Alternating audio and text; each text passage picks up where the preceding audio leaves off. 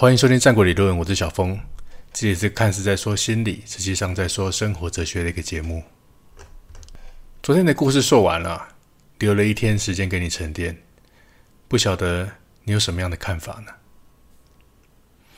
是觉得莫名其妙呢，还是有着各种吃惊跟疑问？如果真的能够有心电感应，真的会发生这样的事情吗？其实很多电影哦都拍过类似心电感应的内容，绝大部分呢可能都会有着类似的冲突发生。不过，如果真的现实上有心电感应的出现，那么以我的角度来说，我猜啊，结果可能会跟这个故事有截然不同的结局。我们现在分析一下这个国家发生什么事情好了。其实说起能够了解别人的这句话，如果你听得仔细。你会发现，在这个希望的背后，其实是想要自己不被讨厌。而且你仔细想一下，灌输这些话给别人的人，其实也是为了想要自己被这样对待而这样灌输别人，并不是自己真的想要这样对待别人。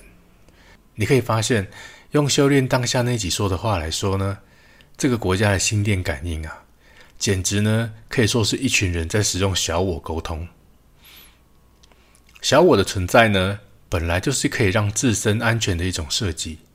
所以说，人的本质呢，其实是自私的。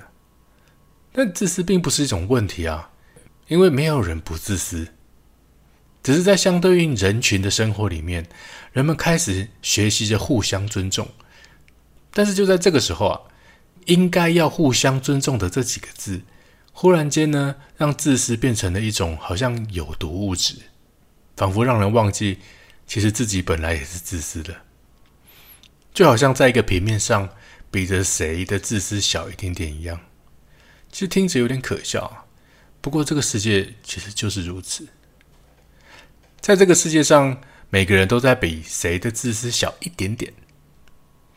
我是不知道自私小一点点是不是就比较高尚了，但是本质上，以自私这个词来说，都是相同的东西。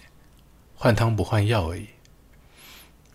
如果你使用自私的观点，然后呢讲出我想要每个人都可以尊重包容的话，想当然的，没有一个人收到关于尊重和包容，只剩下自私了。以为这样就可以在行为上变成互相尊重跟包容。如果你有听到重点啊，其实我在第二集的时候也说过，要先判断动机，才能判断善恶。所以很多时候，有趣的地方是，不管你说了多少漂亮的话，人们其实只会收到你的动机而已。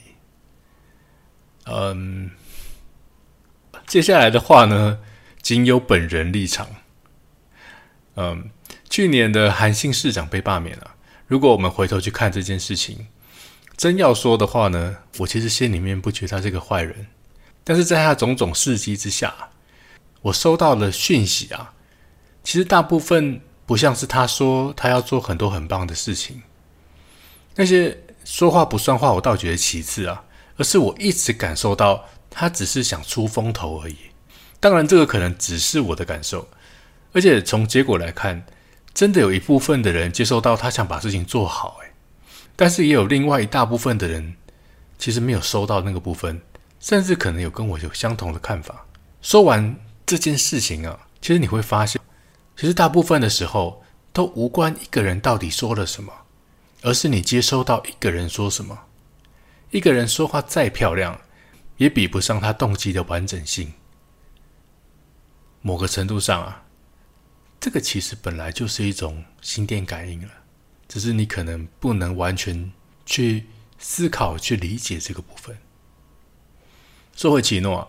老实说，我其实非常认同一开始那个国家对于呃彼此能够互相互相理解的心电感应的那个理解啊。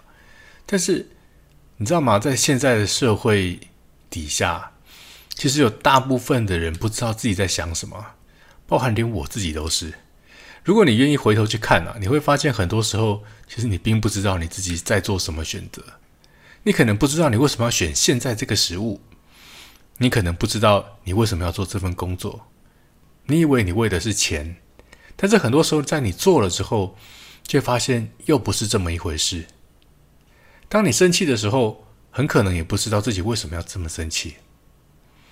人呐，对于自己的了解实在太少了。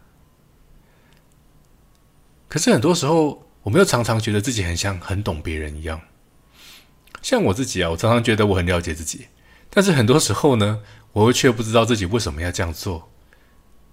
不过你不用担心啊，我很清楚这个节目为什么要做，所以你可以安心的听下去。不过你应该会有点好奇，我怎么看待如果人呐真的产生心电感应之后，这个世界会变什么样子？刚才有说，其实人的本质是自私的，但请别忘记啊。人呢是有大我的存在的，在大我里面存在爱、贡献、付出、自信、勇敢、热情，各种数不胜数的美好能力。在心电感应下呢，你不需要担心别人会骗你啊，因为你会知道，但是却防不了别人可能会背叛。因为那个人可能都不知道自己可能会背叛。如果真的要假设这个世界上会发生什么，那我猜生活应该跟现在没什么两样吧，只是可能耳朵会吵了一点，也有可能各种阻隔电波的材料会大卖吧。别忘了，如果真的有那一天，去买买股票吧。今天的话呢，就到这边。喜欢的话呢，可以留下你的五星评论；不喜欢的话呢，也可以留下不喜欢的五星评论哦。